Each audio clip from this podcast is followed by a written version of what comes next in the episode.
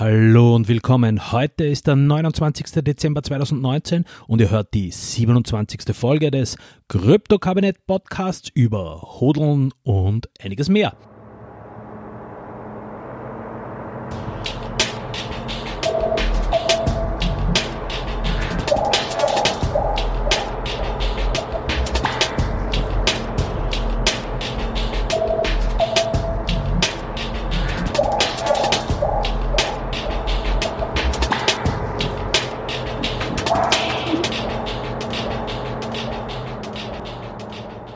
Hallo, zum Abschluss dieses Jahres gibt's einen kleinen Ausflug in die Welt des Kryptoslangs, den Slang der Kryptonerds und Geeks, also viel Spaß.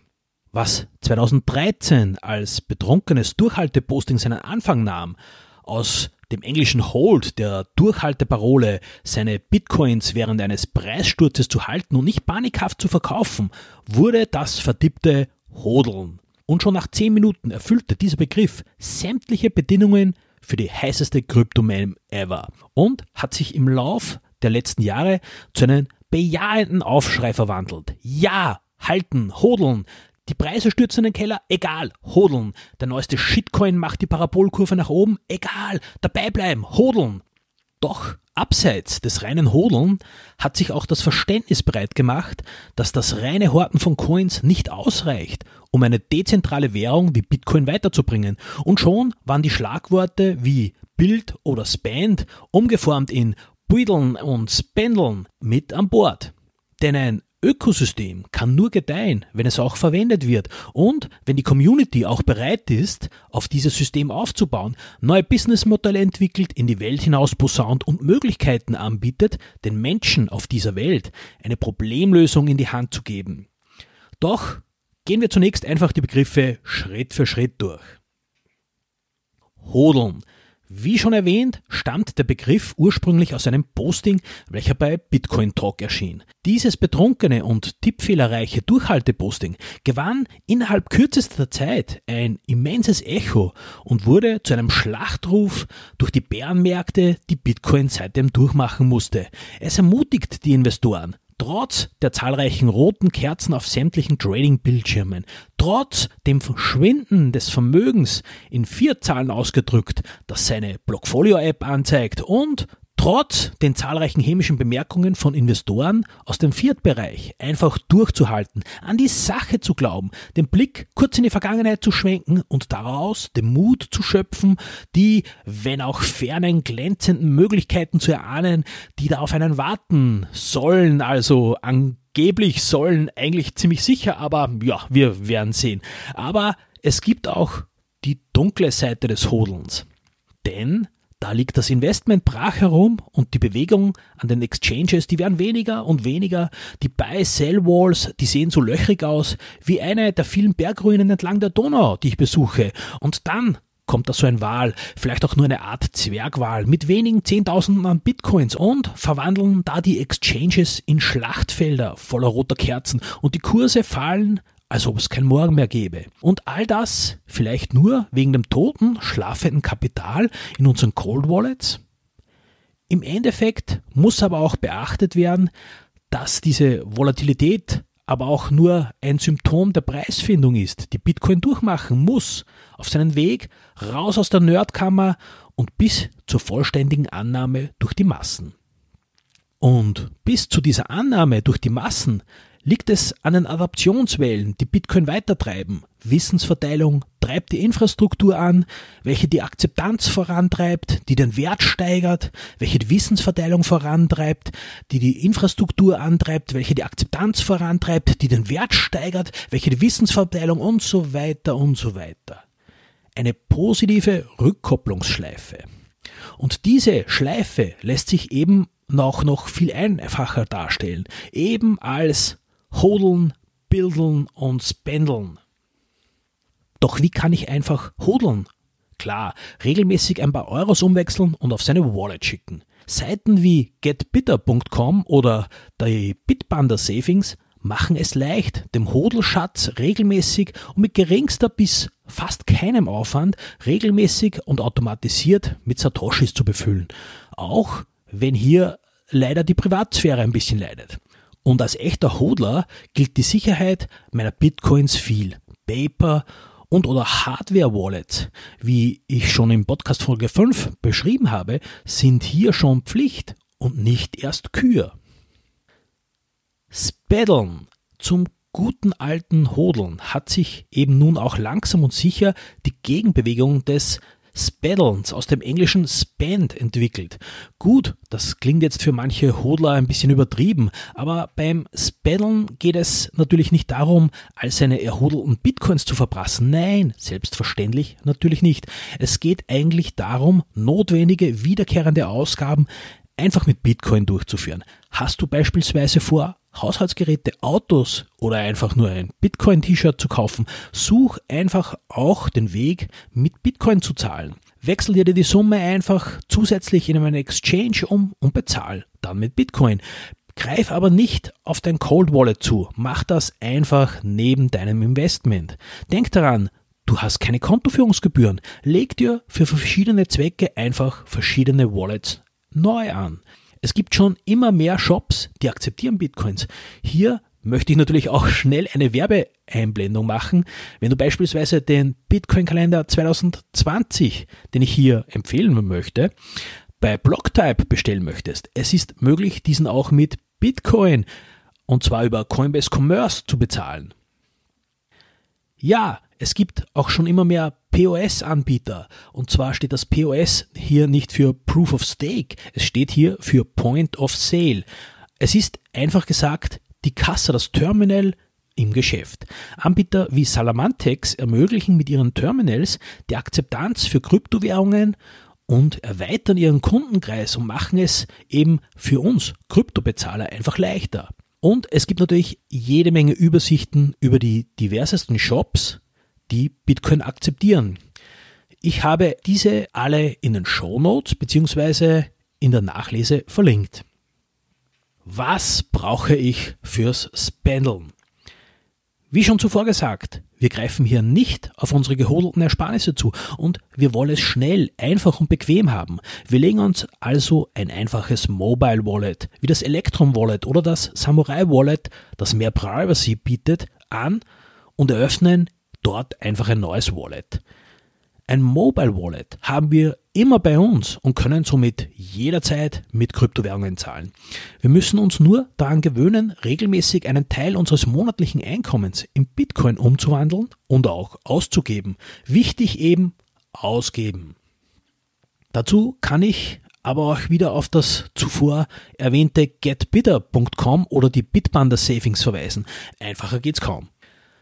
Aber auch Debitkarten wie beispielsweise von Bitwala Wirex oder eventuell 10x bieten die Möglichkeit, seine Bitcoins einfach auszugeben. Und zwar mit Hilfe des Kreditkartennetzwerks wie zum Beispiel Mastercard oder Visa und damit sämtliche ihrer Akzeptanzstellen auf der Welt zu benutzen. Auch wenn hier natürlich noch die alte Bankenwelt über die Kreditkarten mitnascht. Und dann geht's auch schon los mit der Shoppingtour und viel Spaß! Buidel. Der dritte Pfeiler im Bunde ist Buidel von Bild, dem Aufbauen. Es geht hier vor allem darum, die Ökosphäre von Bitcoin, von Kryptowährungen auszuweiten. Dich ärgern Wallets mit einem User Interface, das aussieht wie Windows 1. Wenn du das technische Know-how hast, bau ein besseres oder hilf den Programmierern, das User Interface zu verbessern. Hilf mit beim Aufbau von Exchanges, Wallets, Nodes, Minern, Pools, was auch immer. Leiste deinen Teil beim Aufbau der Bitcoin-Ökosphäre. Du suchst Infos über Bitcoins. Ich habe ebenfalls jahrelang meine Infos zusammengesammelt. Mühsam.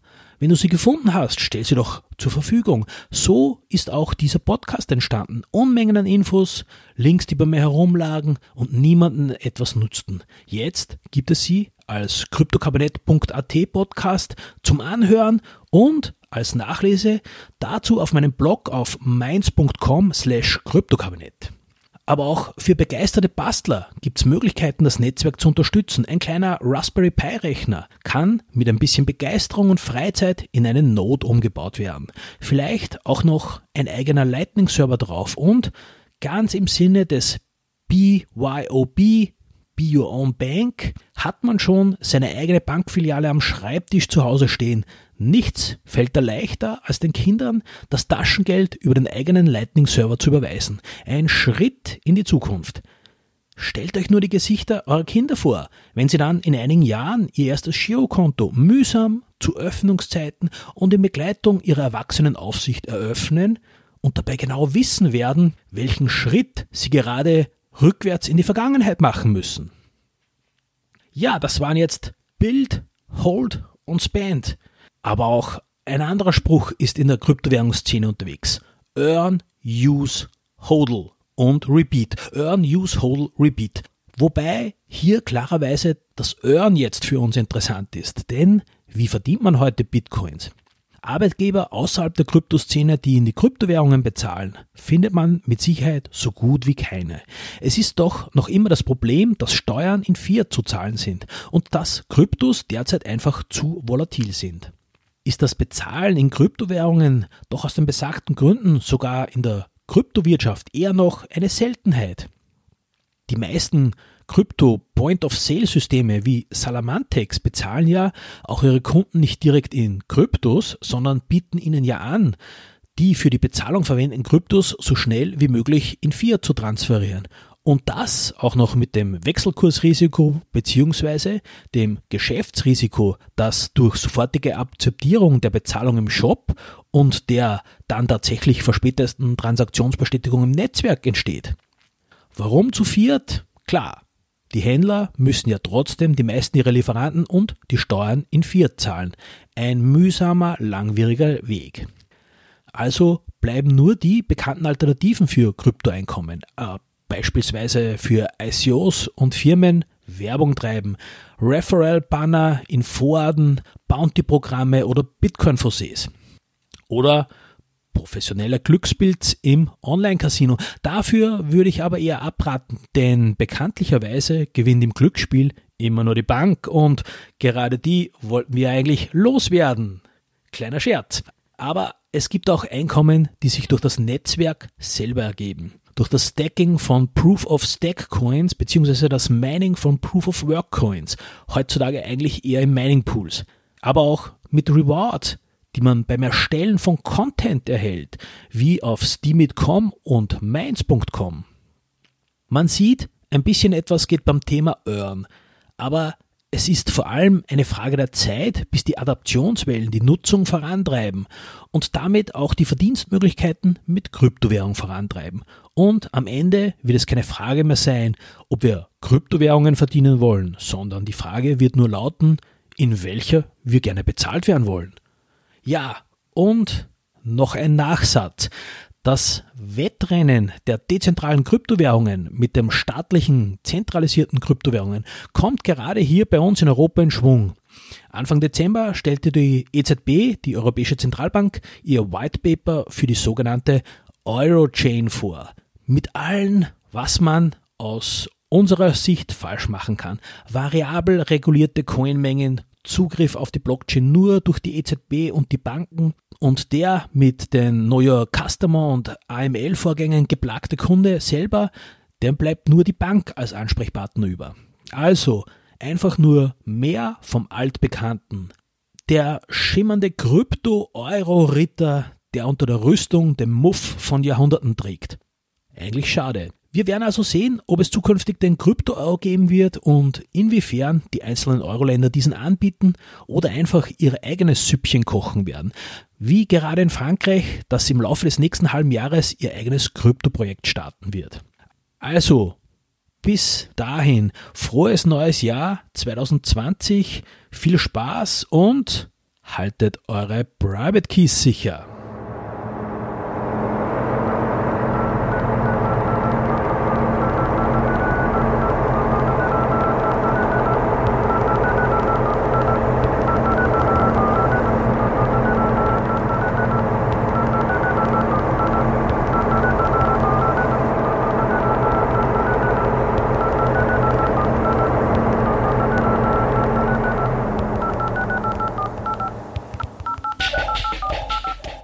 Das war eine Sendung des Krypto-Kabinett Podcasts.